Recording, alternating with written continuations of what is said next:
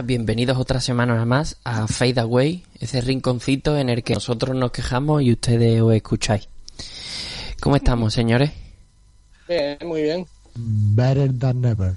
Be- better than never. ¿Y, y ese acento de la Universidad de Mascachuches, Antonio, dónde sale? Porque más cochuche entre medias. Eh, bien, después de los chistes Dickenberg del día, Sí, por favor. Gracias por la mente, Guille. Eh, semana larga, semana de tres partidos, por así sí, decirlo. dos, Dos, sí. pero no sé. De Pero de- con, dos jornadas, pero tres con partidos. positivo de en general. Sí. Mm, seis- 86% de acierto. Sí, sí. claro. eh, está la cosa bien dentro de lo que Pues- cabe. Hay que filar, o sea, hay que perfilar alguna contingencia, pero por lo demás no no, can- no pinta mal. Bueno, vamos a ir primero con el partido del miércoles. ¿Qué tal? ¿Cómo lo visteis? ¿Qué recordáis? No, pero yo, yo lo tengo apuntado todo para no olvidarme. Soy un tío muy tal. No, por parte de Morón, eh, decir que el partido se gana con solvencia, creo yo. Y, y se gana para mí desde una muy buena lectura desde, del quinteto inicial, sabiendo a lo que iba a jugar a Gijón. Desde una defensa a los exteriores de Gijón bastante fuerte, aunque Alo nos hizo un destrozo, Mm, pero alguien lo tenía que hacer, como dijo aquel, mm. porque Alo nos hizo 18 puntos, 5 rebotes de asistencia. Y por dentro, mm, aunque concedimos muchos rebotes, sí es verdad que la aportación de los interiores de, de Gijón solo pudo ser circunscrita al partido de Javi Lucas con 23.9 rebotes. Sí, Javi. Porque tanto, porque tanto Escapa, que se quedó en dos puntos, como Jonathan Swift, no pudieron hacernos daño. Claro, do- 10 puntos entre los dos y entre los dos juntos 5 rebotes. O sea que y son los 5 de escapa. Claro, exactamente, quiero decir. Después destacar por parte del equipo de por parte de Morón, evidentemente el partidazo que se marcaron Tito y Embezolo. Tito con 19 puntos, muy seguro desde la línea de 3, igual que Embezolo. Y sobre todo destacar la defensa, yo creo, ¿no? Y lo sólido que estuvo Aguana en su primer partido, con 10.5 rebotes. Y que yo creo que fue uno de los artificios de que por dentro no nos hicieran tanto daño Mm. porque estaba obligando a hacer mi- a hacer cambio de fe- cambio constante, a- sacaba mucho tanto a como a Suiz de la zona. Si bien es cierto que con Javi tuvo algún problema, pero es que Javi es ese pivo raro que se te abre mucho, tiene muy buena mano, se puede abrir el triple y es muy difícil defenderlo. Y también es muy buena actuación de, de Gallardo y de Márquez. Mm.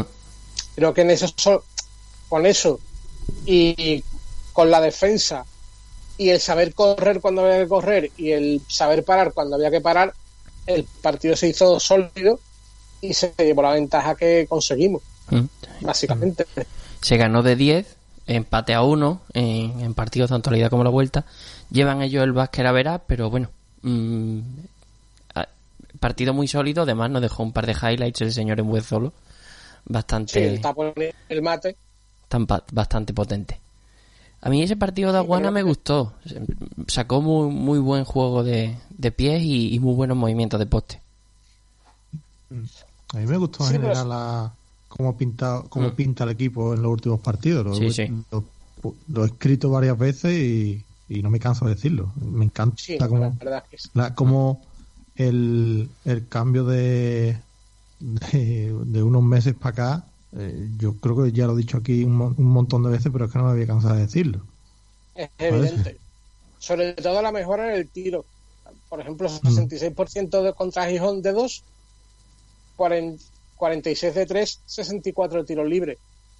Mm. Que Muy sí, buenos Que porcentajes. es verdad que a lo mejor mm, tuvimos ciertos problemas en ciertos momentos del partido con el rebote, bueno, pero conseguimos sacar el rebote adelante en la segunda parte sobre todo, igualar a- y superar a, a Gijón. Y yo creo que el- la clave estuvo en la defensa de los exteriores, Sí, sí, Mm. básicamente. Se, se hizo muy buena Sí, defensa. Sobre todo- sobre todo- traía más, sobre más herramientas para el Sí, partido. sí, claro, pero sobre todo a Seara. Seara, si la producción de Seara no es elevada, Gijón eh, sufre bastante. Y eso fue lo que ocurrió. Sí, porque ya metiéndonos en esta jornada mm, y hablando un poquito antes de, aún, aún teniendo que hacer el repaso de, de la del partido de ayer, Seara metió 18 puntos y Gijón ganó a Juaristi, Sí, claro. Claro. Eh, claro. que es la cosa. A ver, Y nada, repasando el partido de ayer. Se nos fue de 1, 70-69. Problemas en el rebote, otra vez. bueno, yo creo que se nos fue en el primer cuarto. Sí. A pesar de la remontada que hicimos y que el equipo supo reponerse a ese cuarto que tuvimos terrible, un cuarto terrible, donde se pierde mucho balón tonto, donde eh, no se cierra rebote y donde se dan muchas oportunidades a que Melilla se vaya con 26 puntos, Mm. es el partido que te de- o sea, es el cuarto que te define el partido. Ujú. que después sí es verdad que tuvimos que pudimos contenerlos en cuanto a anotaciones en los últimos cuartos, en los otros tres cuartos, que no pasaron de 20 puntos en ninguno. Y es que el último cuarto nuestro fue absolutamente desastroso en cuanto a ataque. Metimos nueve. No, no fluía el balón, no había idea. Después muchos No, balones que y se quedaban aparte- en el aro. Y que aparte que no solo eso, sino que condicionado mucho por el, por el exceso de contacto que hubo en Hmm. el partido y que eran para los dos equipos el exceso de contacto, pero bueno, por lo que sea, eh, Melilla se supo adaptar en, un- en ese último cuarto mejor a, a recibir golpes, porque fue en lo que se convirtió el partido, Hmm. se convirtió en Sí, una gol- sí, tremenda golpiza. Hay que recordar lo de lo- las dos, tres faltas solo en que llegaron al último Claro. cuarto. Tres morón, tre- tres morón, dos melillas.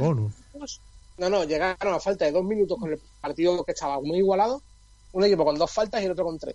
Eso sí, Me parece que bonus. eso fue una cosa muy extraña, yo vuelvo a Y decirlo. un partido en este tan, caso, tan leñero. sí, sí, porque hubo contacto en los dos lados, que no es que Sí, digamos, sí, no, no. sí, sí. Claro, no. Tampoco los árbitros pusieron límite en ese sentido desde el Mm. primer minuto. O sea, que Una vez es, es normal que, vez- que se llegara. Se, se veía. se- eso sí, se veía venir que, que al final podía ser así, ¿no? De, de que Sí. subiera el nivel de golpe y, y no se evitara. Ujú. Y bueno, si bien volvemos a tener una gran actuación defensiva por fuera, porque dejamos a un señor, como, o sea, dejamos prácticamente a los exteriores de de Melilla sin, sin poder anotar, Mm. eh, nos hicieron mucho daño los, los interiores. O sea, Sí. Gómez, tanto tres. Cosme como, como Egin Mm. nos hicieron un, un destrozo, pero porque es que no había, no se cerraba rebote. O sea, Mm. es que si, si nos fijamos, hay 12, 14, 20, 30, 33, 33, 35, 41 rebotes. Sí. No, no sé cuántos de esos 41 rebotes fueron ofensivos, pero me atrevería a decir que 20. 15. 15, bueno, me he quedado, me he ido por 5 largos. 15, que además fueron 30 puntos. Mm. Entonces, Claro, claro. entre que no se cerró el rebote y que en momentos determinados los jugadores de, de Melilla encontraban posiciones bajo el aro totalmente solos, Mm. porque la defensa del pick and roll no, no entendía la ayuda en ciertos momentos, eso fue lo que condicionó el partido. Que sí, que después hicimos una remontada magnífica, que nos pusimos arriba, que hicimos dos cuartos muy buenos para mí, que son el segundo y el tercero. Son cuartos de lo que era el equipo hasta ese momento, de lo que hemos estado viendo en el último tiempo del equipo. Mm. Este último Cuarto mes que- largo. Claro, cuartos que nos vamos a, a 24 20 puntos, que defendemos bien, que se cierran, que lo decíamos, que habíamos ganado Sí, los sí. dos cuartos de 6 y de 7, y que si ganábamos el último cuarto de ese mismo guarismo, pues ya está. Pero ¿qué pasa? Es que en el último cuarto nos fuimos a 9 puntos, Mm. por lo que sea. Porque sí es verdad que los contactos nos, nos favorecieron, porque eh, tiene un equipo muy físico, Sí, eh, sí. también Melilla, es un equipo difícil, no vamos a decir que no, y cada vez que había un golpecito, pues los nuestros notaban el, el hachazo más que lo notaban ellos. Ya Mm. está. Mm. Y después Sí, es lo que estaba es lo que dije yo ayer en la retransmisión del partido, se estaba pitando la mariconés, con perdón de la expresión, ¿vale? O sea, lo poco se estaba pitando y lo mucho no. Es Sí, decir, que- una sí, falta ¿no? Román Mm, ni, ni mi edad, ni mi meterse edad es que no se suelen pintar, que no se suelen pitar, se pitaban y después manotazos o otras cosas. Sí, Y, que no. y en la última jugada, la última jugada, la Entra- última jugada. hay una entrada jugada del- canasta y, y llueven los brazos. Es que llueven los brazos. las tres últimas jugadas, tanto para un lado como para otro, hay en la entrada, hay una entrada de ellos que fallan. Creo que, que hay un montón de contactos. Después las dos entradas de Tito y de Gallardo al final del partido, que clarísimamente hay contacto. Sí, sí, sí. Que, que lo hay. Después el golpe que se lleva Jiménez en la cara tampoco se pita. Ah, Se le, no se pita una falta a Egin por parte de Aguana, que yo todavía me, la ten- me, me estoy explicando cómo no se pita. Que todavía me la estoy explicando, quiero decir que no es una cuestión de me estoy escudando en el arbitraje, no. La cuestión es que el arbitraje fue malo sí, sí, sí. para los dos. A los dos. Lo que pasa es que, claro, si tú, eh, tú pegas y no te pitan y tú, no, y tú puedes aguantar los contactos del otro lado, sales beneficiado, evidentemente. Y también Melilla se ve muy beneficiado porque mm, yo no sé cuál es el criterio para pitar los pasos del de plata, no me voy a meter ni quiero meterme. Pero es continuo. Es continuo la ventaja que sacan haciendo pasos. Es continuo. Sí, sí, sí. En todos los partidos le, le sacan, Tú, le sacan tú ves- ventaja a eso de alguna forma. hay un contraataque de Egin que acaba con mate que da cuatro pasos, porque da uno, dos y se apoya, cae en un pie y salta. A ver, que son cuatro pasos. Mm. Que, que son circunstancias del juego que tú dices, no es que una jugada rápida no lo. Tío, son un contraataque. Eso hay que mirarlo. Mm. Claro, claro. Mueven los pies. Es verdad que sí lo hacen muy bien porque lo que te hacen es que te mueven los pies en el sitio y después salen. Con lo cual, al principio no tiene ventaja y después sí. Claro, entonces tú ahí es difícil de calibrarlo. Mm.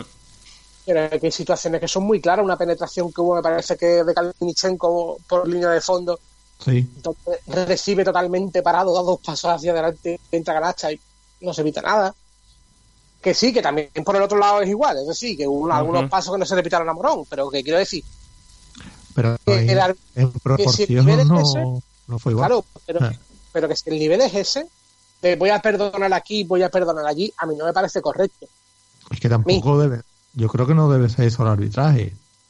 No sé, ni, ni tan fino como que a las tres primeras voces esté pitando ya eh, técnicas y cosas esas.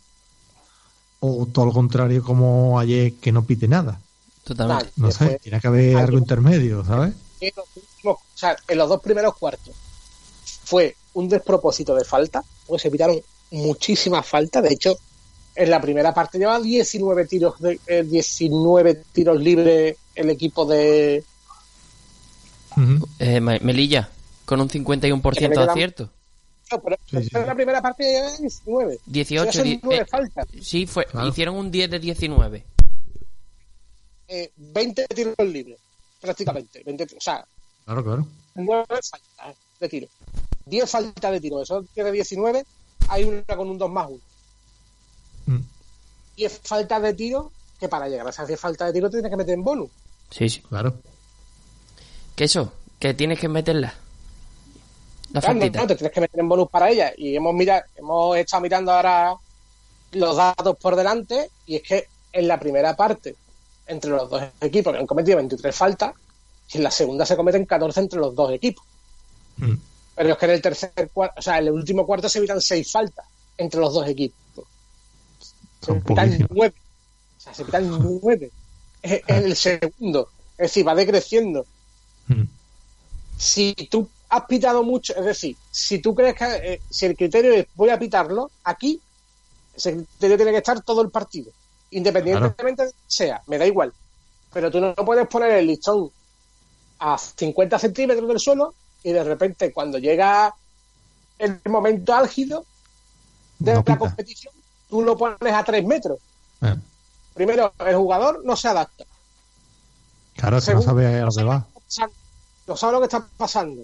No sé. eh, eh, es muy complicado con adaptarse a este tipo de partidos tan broncos, tan desangelados, por decirlo de una manera, y con un arbitraje que te desquicia, pero no a Morón. Vuelvo a repetir, desquicia a los dos equipos. Mm. Y está claro que el que menos desquició, por un punto, fue a Melilla. Pero ya está, pero desquició a ambos. Sí, sí, que la, que la, la última, el último tiro podía haber caído para adentro y, Sí, y, claro. este- y sería y, y estaríamos hablando lo mismo porque el criterio Claro. arbitral fue nulo. Claro. Si tú me dices a mí que el último tiro de Gallardo eh, da tres botecitos en el Arajín, clink, clink, clink, clink, clink, y en vez de salirse para afuera entra, sí, habríamos ganado de uno, seríamos muy felices. Pero el arbitraje hubiera sido una mierda igual. Pero Claro. no, el arbitraje no fue una mierda. O sea, en, ese sentido, que, en que- general, que el baremo en el general, contacto fue inexistente. Que, que, que cambiaron conforme avanzó el partido y ya está. la bajada de la subida del listón de falta fue espectacular, eso es innegable. Pero en todos Claro. los aspectos del, más del arbitraje, bien, quiero decir, bien, buen control de banquillo, buen control de partido, todo perfecto. Lo que pasa es que, bajo mi punto de vista, tú no puedes dejar, tú no puedes poner 23 faltas a los dos equipos en la primera parte y hacer 14 en los demás. Son nueve faltas menos, ¿vale? Pero es que tú, tú ten en cuenta que nueve faltas menos en dos cuartos son cuatro faltas menos por cuarto. Has quitado de meter en bonus a un equipo Mm. y eso crea una desventaja, independientemente de Paquín, pero la crea. Pues sí. Claro. Pues nada, em, Bueno. hablamos un poquito de cómo han ido las dos jornadas, ¿vale? La- el resto de jornada. Sí, las dos jornadas rápidamente, la del miércoles y la de hoy. Bueno, la de este fin de semana. Eso. La del miércoles que no se jugó el Alega Innova, ni el Clavijo eh, Ponferrada, ni el Marbella, El Marbella. Aquimisa. Sí, vale. El resto tuvimos Pues, el, el Zornoza el- Alcobenda, El Zornoza Arcobendas con la victoria fácil de Zornoza, presumida y esperada, basada en un buen partido coral de cuatro de sus jugadores, que superaron los 10 puntos, que son Rodríguez, uh, de la Maza, que continúa en ese punto que tiene él, y Iker Salazar y Mendía. y y. Salazar y Mendía, claro, y ahí lo tenemos. Y por parte de los tal, pues lo de siempre en botica, Powell, Crayina y Powell, Crayina. Y con la colaboración de Martín. Ah. Ahí estamos, Ya está. un poquito más. Después Juaristi Udea. Juaristi. Sí, partido donde Udea le da mucha cara a Juaristi, que parece que después de la Copa no, no acaba de nebrar. Pero claro, aguantó hasta el tercer cuarto bien Udea, el tercer cuarto se rompe de 12 y ahí es donde se acaba el partido para Udea. Destacar del lado de Juaristi a Buckingham con 14 puntos y la aparición de Hasley con 16, porque lo de Sakov ya viene siendo costumbre Mm. y Totalmente. por parte de parte de mm, y también a Evia con un partido bastante productivo en el ataque y sobre todo mandando defensas a Miki constantes que lo dejaron en 13 puntos y el equipo se tuvo que sustentar en sus jugadores interiores básicos con, con 12 puntos de Yago y 16 de Olinian ayudados por Wright. Tian volvió a estar desaparecido y Udea volvió a echar mucho de menos los puntos de Tian Sí, además a, a Udea ya le ha cogido todo el mundo la medida que, que apretándole la tuerca un poquito a Miki, fin Udea. está. Le cuesta más de lo normal.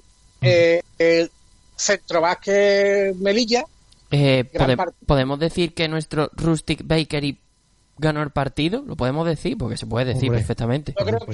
Entre, entre él y Sanorcajo.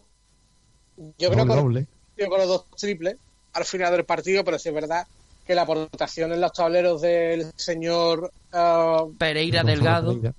Gonzalo, Gonza- Gonzalo, le llama el de.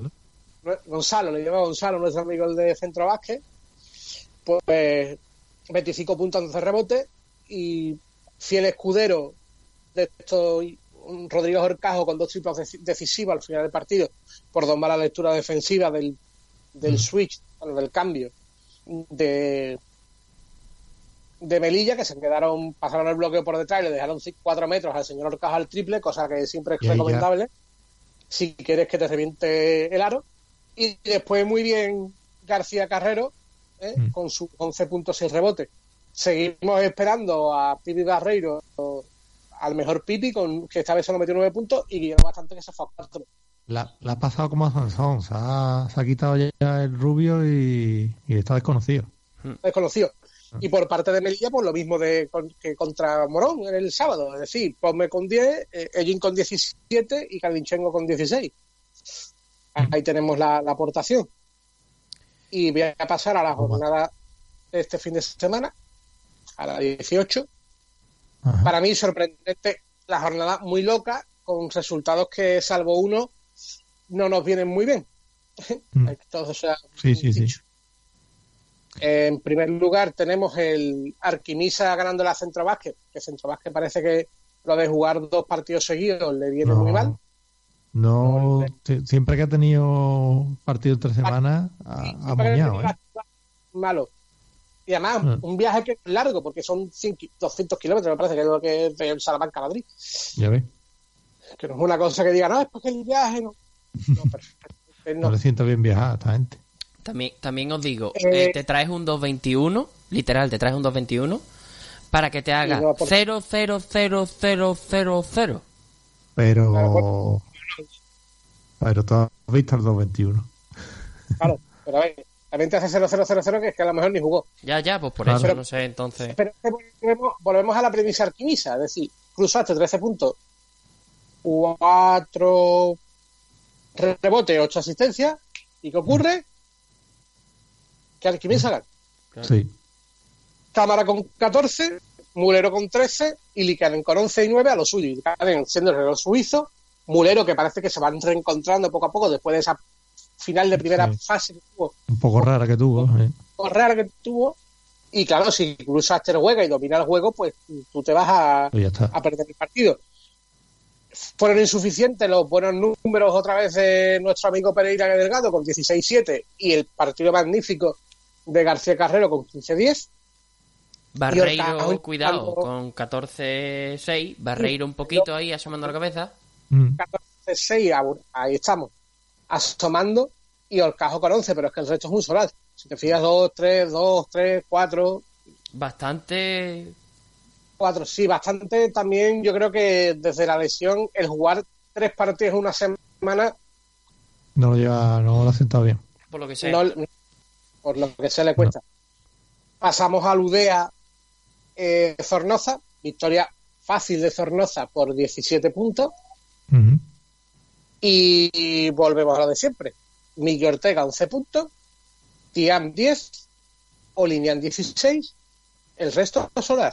Entonces, Olinian que está haciendo una segunda fase de temporada magnífica, se ve que está más solo que la una porque cuando Tiansu llega a 10 puntos, nadie más llega, y Miki una semana otra vez, apretándole muchísimo, imagino. Como los bases de Sonosa, con Robinson y demás, ya sabemos que son bases. Son de duro, ¿eh? que, mm. además pues, te presionan mucho la salida de balón, no te dejan circular, los bloqueos con Vladi son dificilísimos de pasar, etcétera, etcétera. Y otra vez el cuarteto, en este caso Cabrera, el base canario de, de Zornoza con 15 puntos, 7 rebotes, 5 asistencias. Vuelve Mendía a ser Mendía, ese jugador de rol que aporta puntos. Mm. Vuelve García Álvarez a meter 10 puntitos. Y eh, Rodríguez con otros 10. Y Vladi con 6-7, aportando eso, intimidación. Y supongo que cada vez que penetraba el señor Miki o alguno de los exteriores de UDA, o se plantaba el señor tal y ahí se acababa la fiesta. Eh, la sorpresa de la jornada para mí eh, la dio Alcobenda ganando a Clavijo con un Tejera mm, tremendo con 26 puntos, contestado por el otro lado por la fuente con 24, pero es que a la fuente solo le pudo seguir el señor Lobo con 14.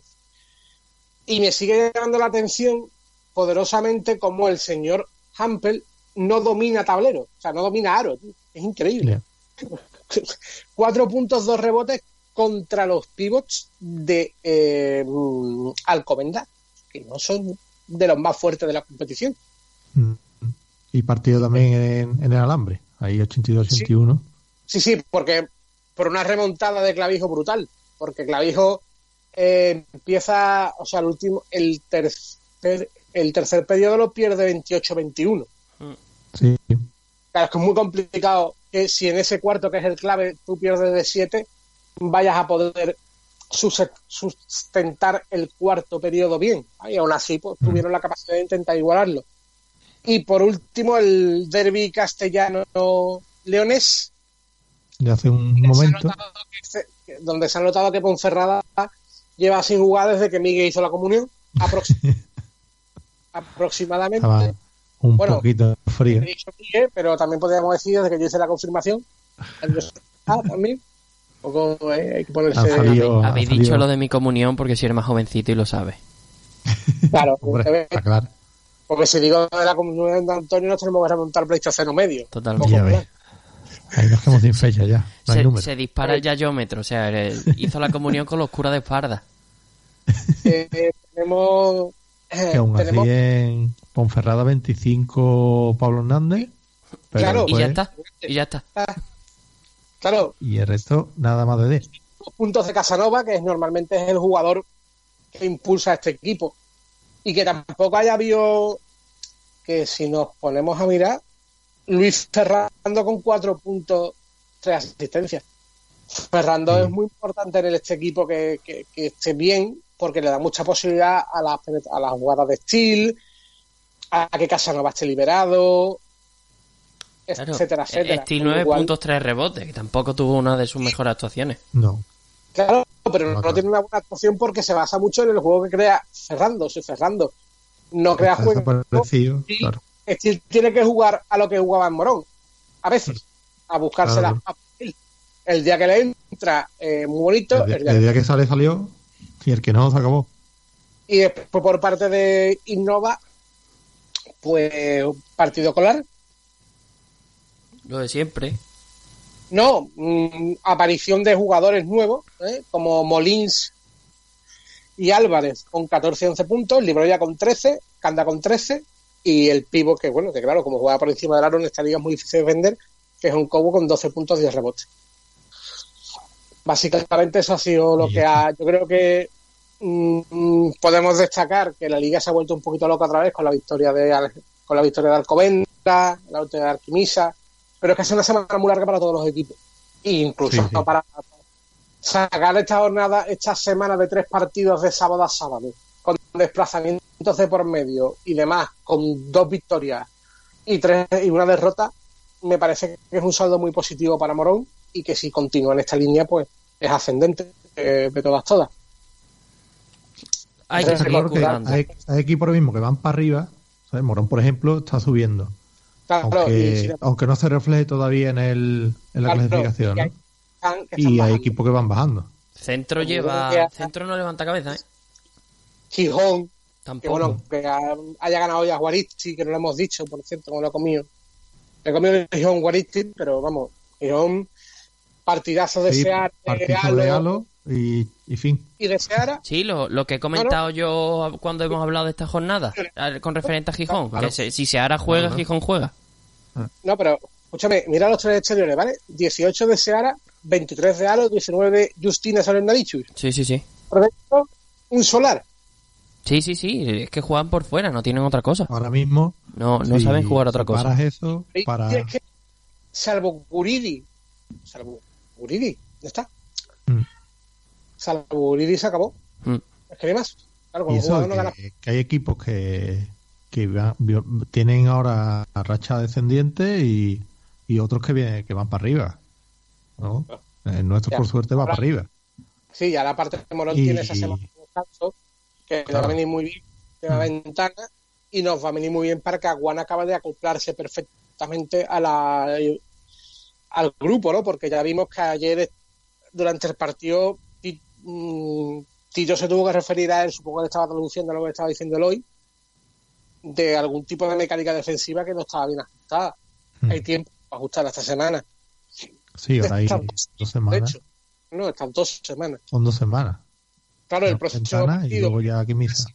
Misa, que hay que ganarlo, aunque vayamos a perder el más que verá de todas, todas con ellos, por lo que pasó en ese partido de infarto, recuerdo, Mm. y ya está, no hay más. Bueno. cuando Miguel quiera, cogemos el avión. Mm, cogemos el avión. Coge el avión. No, vamos a desatar la rabia, porque yo voy a desatar rabia, ira y dolor.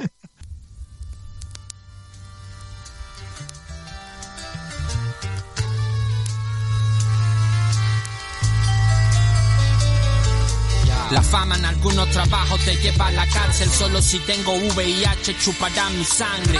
Te faltan errores para comprenderme y a mí me faltan siglos para perdonarme. Ser tú tiene que ser muy frustrante teniendo que mentir sobre lo que eres para creerte que eres alguien. Estudiando la libertad viendo al pájaro en el parque. La libertad se alcanza si te atreves a alcanzarle. Les acabé desintegrando al intentar integrarme. Mi alma siendo un desnudo integral en tu memoria. Cuando muera entiérrame por todas partes que de la semilla de la lucha.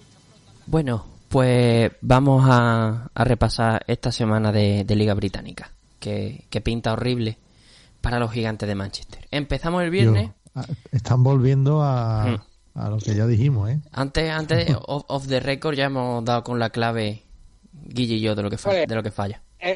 Evidentemente, ¿no? ahora cuando repase, ahora cuando repase hablaremos. Eh, Bristol Flyers perdió de 2 contra Cesar Phoenix Manchester Giants perdió de 7 contra los Chaches Choches, o los amigos de Sarri. Sarri, de hecho, perdió de 2 contra Worcester, que son uno de los equipos que no ganó la semana pasada. Plymouth ganó de eh, perdió de 17 contra los Leones de Londres. Brown Sheffield Sharks 93, Leicester Raiders 107, no me apetece echar la cuenta ligera eh, de cabeza. Y Bristol Flyers perdió de 8 contra Newcastle Eagles. La clasificación, ¿cómo queda? Pues mm, siguen en su línea Leicester, Newcastle ahí arriba, turnándose una semana uno, una semana al otro.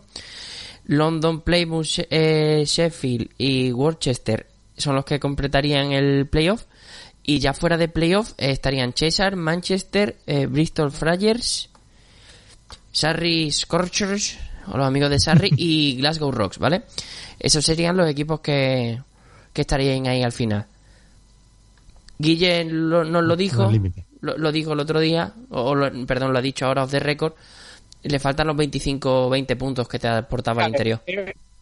Es que a ver, eh, la marcha de Exxon ha hecho mucho daño a Manchester, porque ya no solo es que pierdas a un interior, a un señor que te cogía 10, 12 rebotes por partido, sino has perdido intimidación, has perdido un tío que se podía ir fuera, que se podía ir dentro, que metía 25 puntos por partido y que era muy clave en un ajuste que hay que entender que Manchester no lo tiene ahora y es el ajuste Cassell. ¿Qué quiero decir con el ajuste Cassell?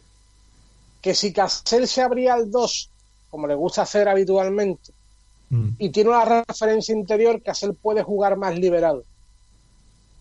Claro. Pero sin, sin Exxon se está viendo obligado a pasar todos los bloqueos desde, desde abajo hacia arriba para buscar balón él y finalizar él, porque no tiene a quien doblar un balón no tiene alguien que le diga, bueno, yo me separo del balón, se lo doy abajo, le aclaramos abajo y si hace falta que corte el área del lado contrario. Él tiene que propiciar toda esa jugada. De hecho, el otro día hubo una jugada espectacular de Ulf que metió un mate maravilloso, pero es porque Ulf se la fabrica. No hay nadie que le ponga un bloqueo, no hay nadie que tenga una salida. Es muy complicado jugar. Ha cambiado mucho Manchester a como empezó a, a, lo que está haciendo ahora. Claro, sin esa referencia interior es muy difícil jugar por poner un ejemplo, es como si a un equipo como Nuggets le quitas a Jokic. Claro. O el pobre Murray y los el pobre Murray y los exteriores tienen que meter 30 puntos cada uno para suplir los 40 que no mete ese señor. Eso va así. Y yo creo que esa es la clave de, Manchester. Mm, aún así, envidiable es la regularidad que tienen los señores de arriba, ¿eh? Leicester, Newcastle y London. Hmm. Son relojitos. Son relojitos. son tres equipos, pero para mí son tres equipos que están muy por encima de la media en todo. Hmm. también, también hay que decir que Newcastle es el equipo que más anota, pero también es solo por detrás de los Manchester Giants y de Plymouth el equipo que más puntos recibe.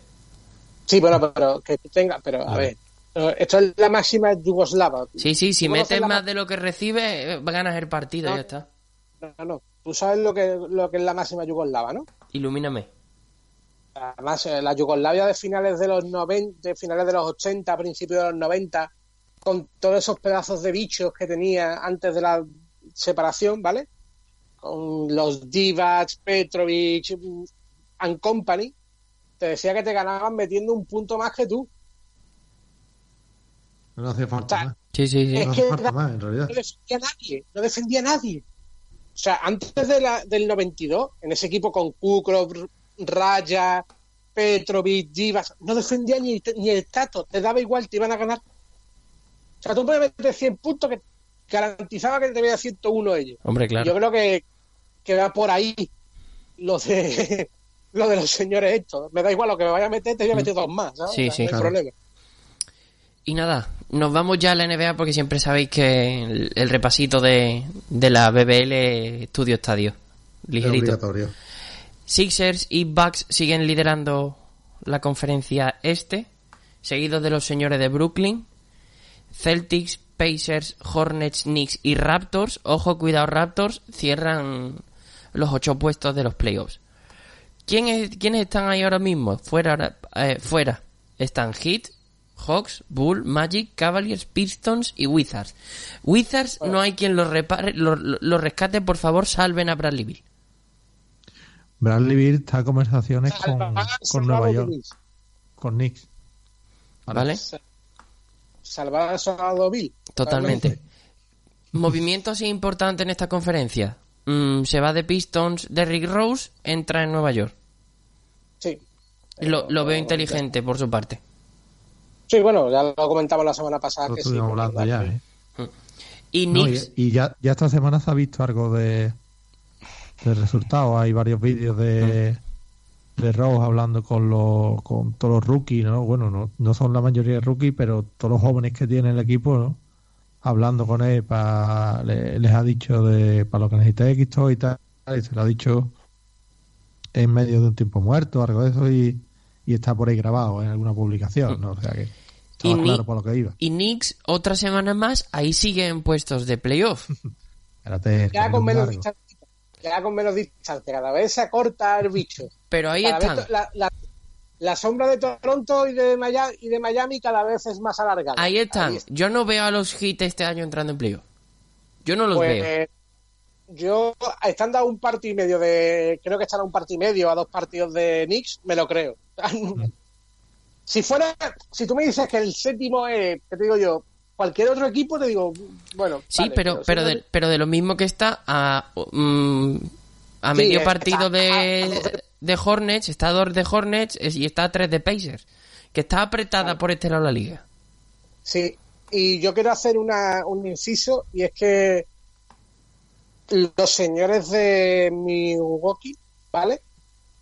Están batiendo el récord de mejor eh, rating ofensivo de la historia de la NBA.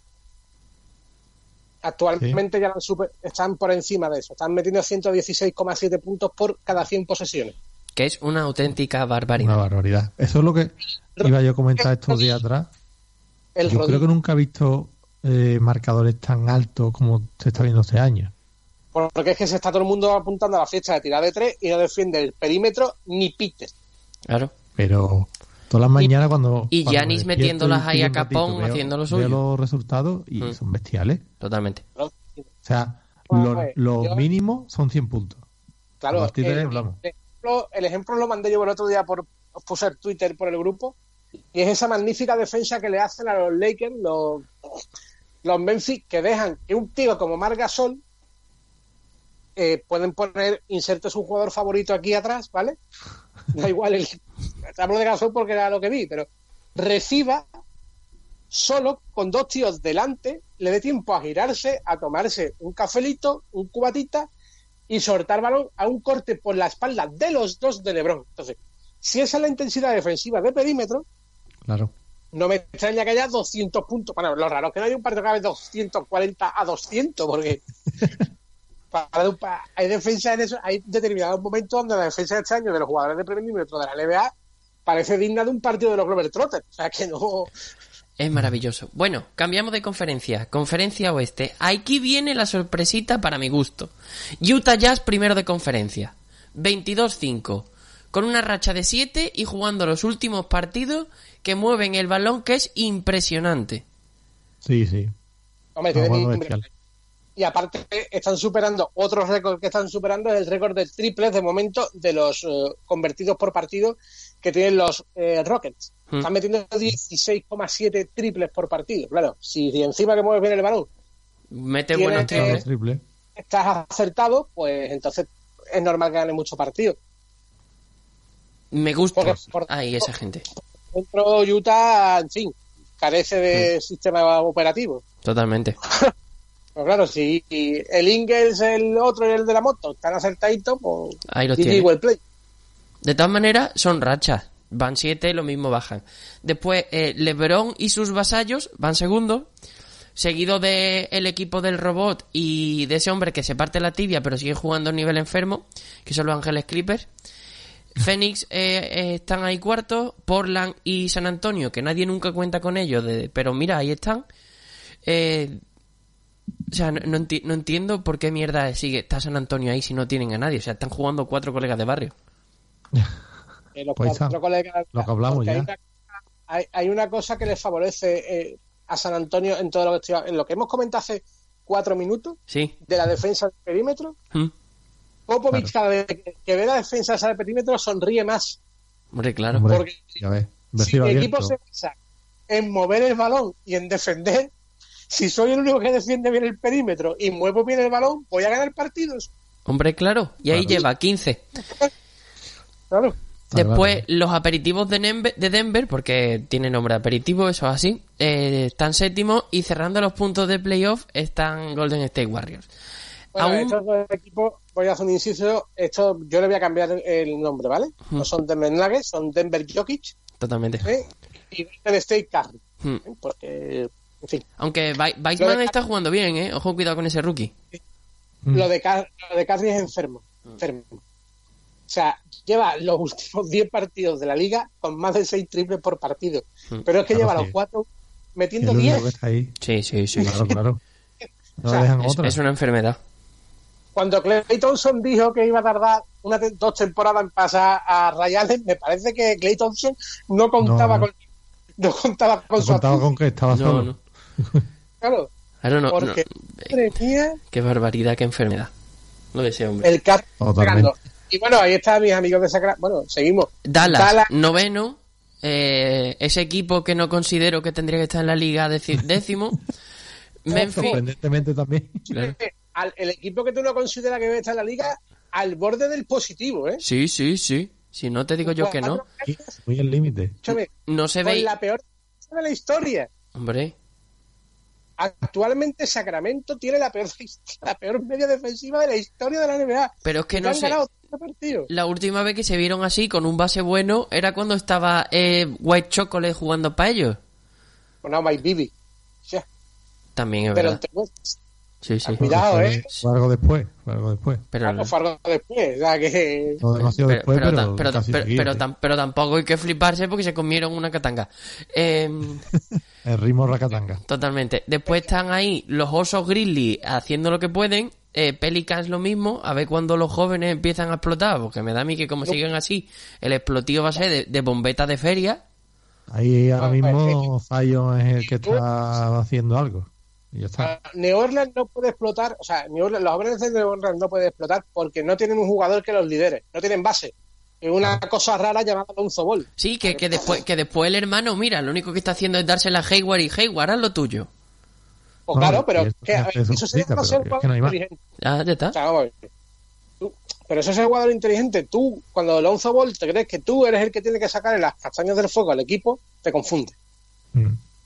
Lonzo, para ganar partido, tiene que hacer una cosa: defender bien al base contrario porque tiene al- altura y cualidades para ello. Y segundo, a los dos mostrencos que tiene abajo, darle baloncito, pisa, al Ingram y a Acción. Acción, ponme un bloquito aquí. Pum, toma, para ti en carrera, acción. Y a ver quién para, acción en carrera. Nadie. Nadie. Ahí está. Idea. Porque los partidos que ha hecho han sido de, de, de hacer eso. Exactamente. De, de, o sea, como hace nuestro amigo Manuel de aquí de Morón, veo boquete y voy para adelante. Eh, Justo detrás, justo detrás de los pelícanos están los cohetes que pese a que están ¿Cohetes? jugando los cohetes. Están jugando bien. sin, sin combustible. Hombre, eh, no juegan mal. Lo que pasa es que es eso, núcleo totalmente nuevo que se han encontrado con una temporada ya empezada. Claro. Bueno, sí, pero vuelvo a repetir. eh, mientras se vayan a. Mientras que esto sea una temporada de transición para ellos, sean conscientes de lo que están haciendo y puedan armar un equipo alrededor de Wall, me parece que es, ¿no? Hmm, John Wall. Juan Pared. Sí. Mientras que un equipo alrededor de John Wall para la próxima temporada, me parece que este, este purgatorio no les viene mal. Aparte de que tienen un límite salarial ahora abierto. Muy Claro, abierto. Un horizonte de dinero eh, espectacular, ¿sabes? Y recordar que son los Houston Picking Rockets. O sea, y, y, y- y recordar que no son los Houston Picking Rockets, que no lo son, que no tienen, Claro, que claro. no les da, que tienen que estar mirando el mercado. Mm. Sí, hombre, tienen un montón. Después, hombre, con el traspaso de, de Harden han cogido siete rondas, ¿eh, chato? Pues Por eso, aún así, Y esas siete rondas son para flicky, flicky, flicky por aquí. totalmente, por eso, entre Oklahoma, Ojalá eh, se eh, venga a eh, cambiar papeleta con, con Oklahoma. Con- con los Y nos volvemos locos. Oklahoma Picking Thunder con Oklahoma Picking Rockets. Ah, con Houston Picking Rockets. Todo, todo queda en el sur. Todos locos. Exacto. Después, justo debajo de Oklahoma Picking Rocket, de Houston Picking Rocket, perdón, están los Oklahoma Picking Houston Thunder, perdón, estoy que los lío. Me se lengua la traba. Los Thunder, leñe, los que eran los supersoniantes. Y cerrando, pues ahí está Minnesota. Y, y cerrando, pues los Sacramento del norte de esta conferencia. Eh, no, ni, ni siquiera los Sacramentos del Norte. Yo, yo no recuerdo un comienzo de un equipo 6-20 en la NBA. Desde Vancouver Grizzlies. No, Primera que- temporada, ¿no? Mm. Eh, ni tampoco, ni tampoco. Yo creo que desde los Cavaliers. ¿Pero qué cabales? ¿Los de Dion Waiters y Kyrie Irving? Hoy- Fueron chungos, ¿eh?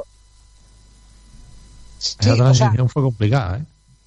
eh, o los Lakers por, por LeBron, o sea, o sea, los Cavaliers por LeBron, o los Lakers de primer año de LeBron, También.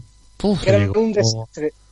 Eh, Es que equipos Sí, así claro. había mucho, porque después te pones los los New Orleans Pelicans de Anthony Davis, los New Orleans Hornets, perdón, de Anthony Davis, que eran Anthony Davis, Gordon y a correr, Sí.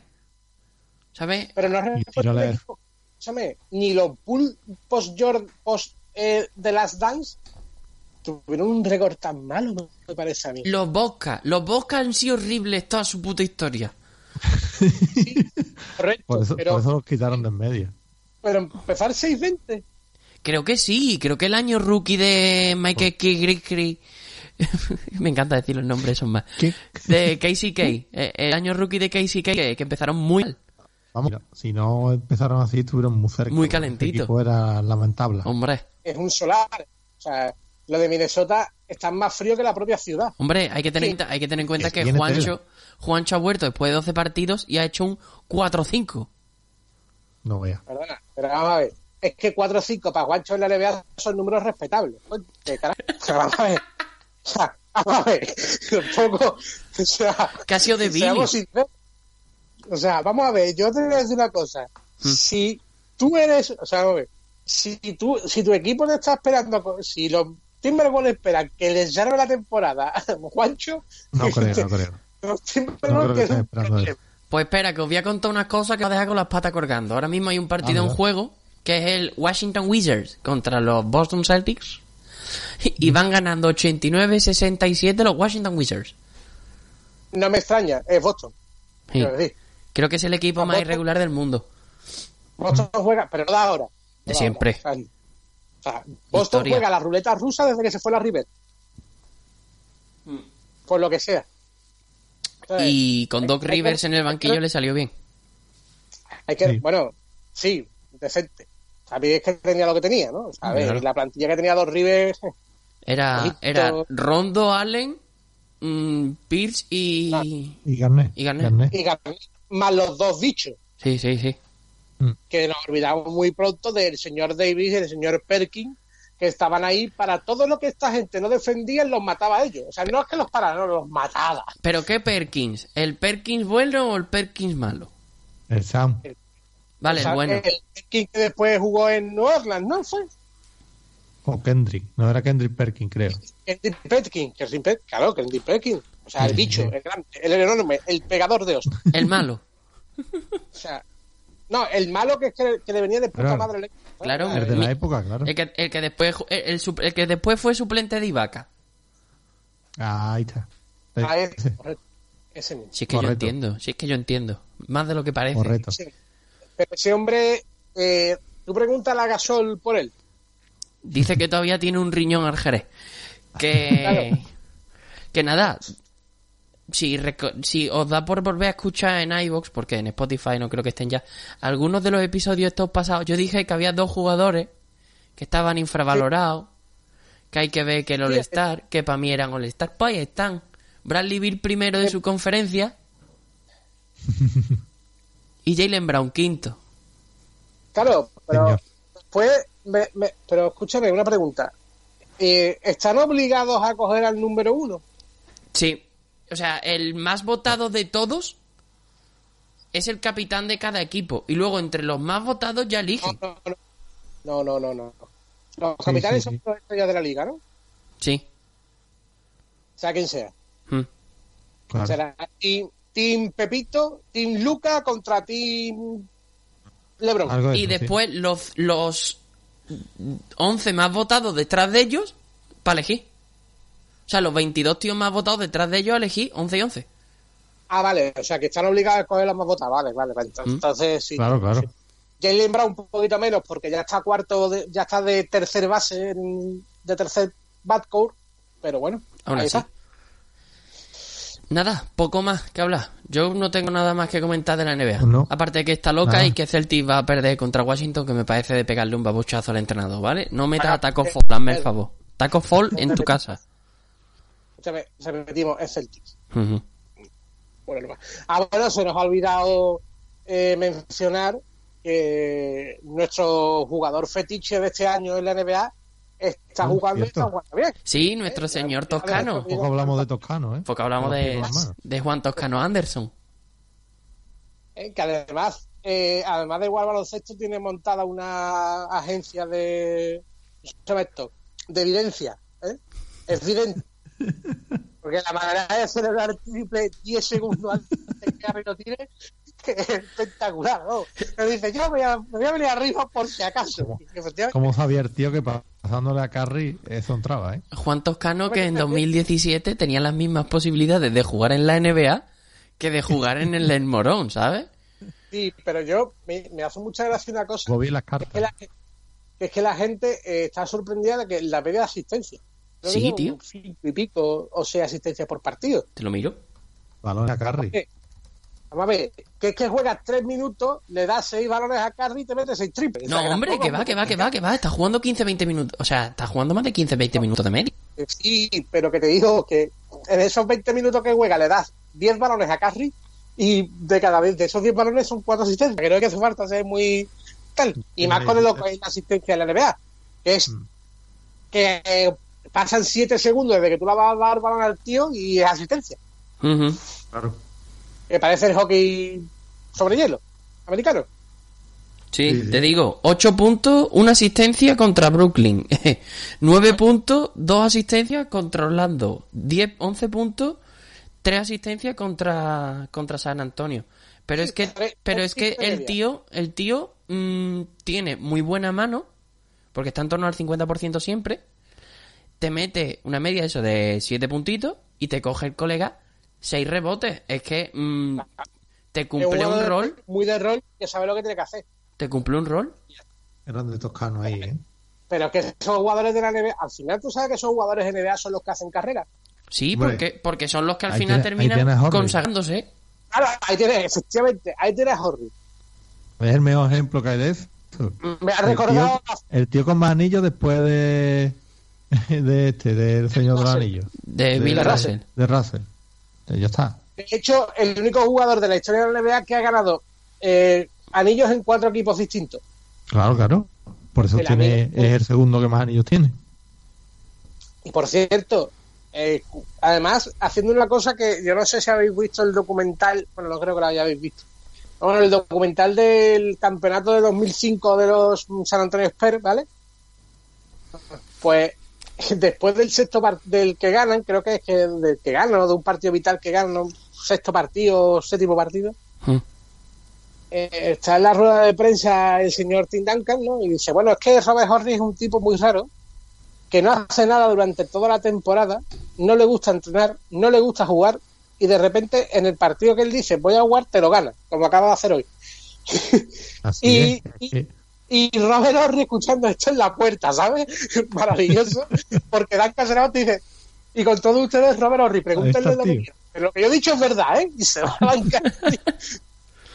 pues Juan Toscano puede ser un, un señor que cumpla este baremo. Sí, sí. Y de repente, pues, se salga en circunstancias eh, especiales y viva de eso. El otro caso espectacular es Steve Kerr. Mm, claro. Steve Kerr en 2003, Tanto... el de 2003 de los eh, Claro. lo gana él. Con un par de triples al final del partido, creo recordar. No, no, no, no, eso fue con. No, no. Que los dos partidos que estaba atracantadito en ataque, se cascó 25 puntos en, los, en cuarto y medio. Mm. Entonces, a los Bulls le saca del apuro una vez. Es decir, jugadores de ese tipo, como Kerr, como tal, son muy valorables en la NBA por eso. Tipos callados, tipos que hacen grupos, tipos que tienen buena relación con todos los compañeros, que no son egoístas. Esos son los que hacen carrera. Claro. Y son a los que todo el mundo se rifa. Claro, así que nada, de aquí creo que nos podemos nombrar ya todos minifanses del señor Toscano Anderson. Y más cuando responde a, la- a las cosas de lista. ¿El que, el que, Guille? Minifans es por la altura. Sí, sí, sí. Así que nada, hasta aquí esta semana. Como siempre, redes sociales, que a punto a punto de podcast en Instagram, correteando en Twitter, eh, correteando en Spotify, eh, twitch.tv barra correteando en Twitch y correteando adoquines de podcast en Facebook. Así que nada, nos vemos otra, la semana que viene. Adiós. Oh.